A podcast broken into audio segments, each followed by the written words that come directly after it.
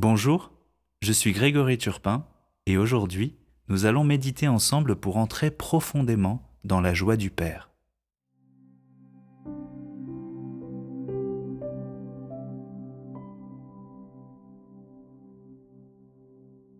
Que faire pour obtenir la vie éternelle? Nous désirons la vie éternelle non pas comme une récompense, mais parce que nous savons que c'est notre destination là où nous serons pleinement nous-mêmes, tel que le Père nous a voulu, en communion définitive avec lui. Jésus répond précisément à cette question au chapitre 10 de l'évangile de Marc. C'est un personnage appelé le jeune homme riche qui demande ⁇ Que faire pour obtenir la vie éternelle ?⁇ Vous connaissez cette histoire? Moi je le trouve très sympathique ce jeune. Il est plein de bonne volonté. Il veut aller de l'avant dans sa vie et plaire à Dieu. Il dit à Jésus qu'il a toujours vécu selon les commandements, qu'il fait le bien autour de lui, mais ce n'est pas tout. Jésus pose son regard sur lui avec amour et lui répond, Une seule chose te manque. Va, vends ce que tu as et donne-le aux pauvres.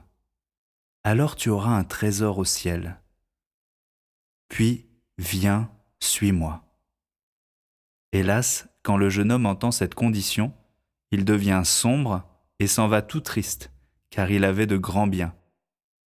Autrement dit, il n'entre pas dans la joie de son père. Il reste esclave, esclave des biens qu'il possède notamment. Cela révèle sa mentalité d'orphelin.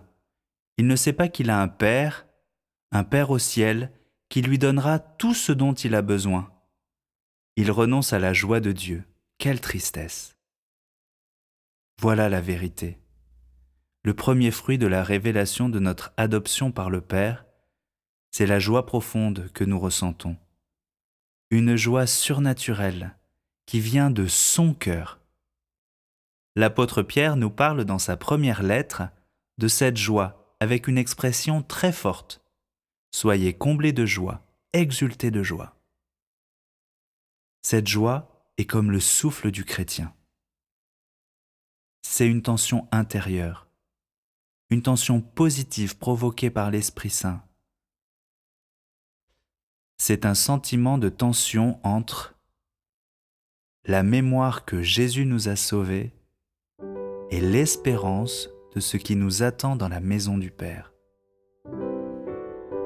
Quand nous ressentons cette tension, c'est alors que nous connaissons la vraie joie. Nous vivons dans une culture qui n'est pas joyeuse malgré les apparences. On invente en permanence des moyens pour se divertir.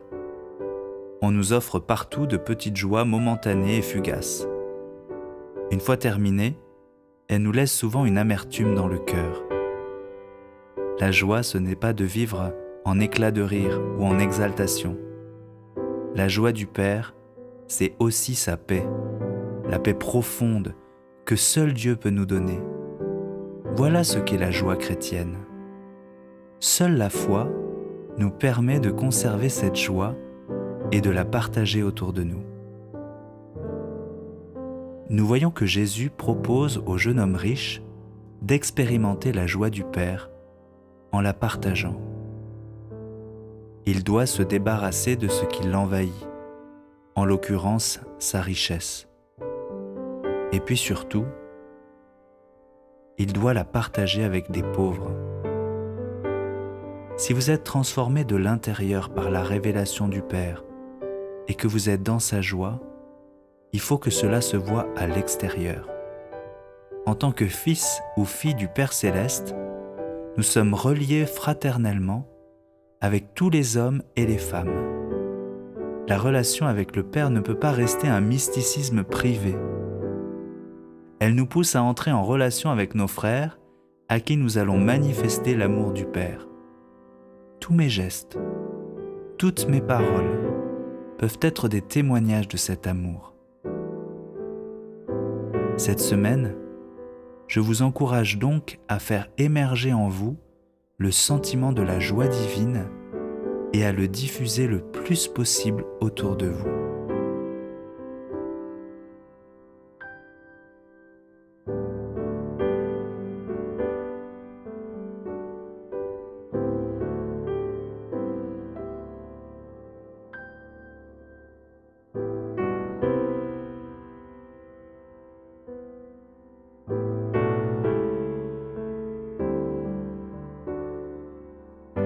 Le pouvoir du mal de la mort, qui aime d'un amour si puissant, si fort, c'est le roi de gloire, il est le roi des rois. Quelle grâce incomparable,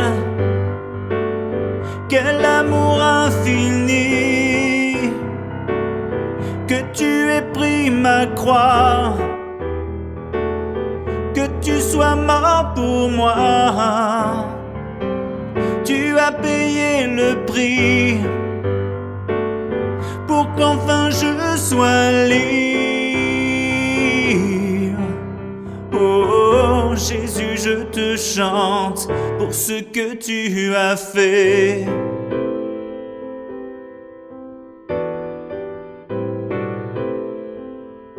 Oui Jésus, je te chante pour ce que tu as fait pour moi, ce que tu as fait pour nous. Je veux te louer pour rentrer dans la joie, rentrer dans la joie de notre Père. Seigneur, je viens te remettre à tes pieds tout ce qui m'envahit, tout ce qui m'empêche de te faire confiance, tout ce qui m'empêche de t'aimer, tout ce qui m'empêche d'être en paix, tous ces soucis, Seigneur, tu viens me combler de ta joie pour qu'elle demeure en moi. Qui ramène la paix dans la confusion, change les orphelins en fils et en filles. C'est le roi de gloire, il est le roi des rois. Incomparable! quel amour infini que tu aies pris ma croix, que tu sois mort pour moi. Tu as payé le prix pour qu'enfin je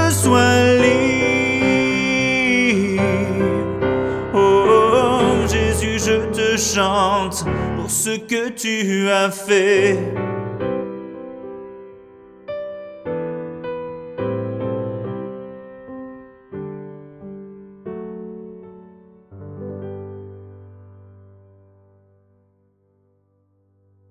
Merci de m'avoir suivi.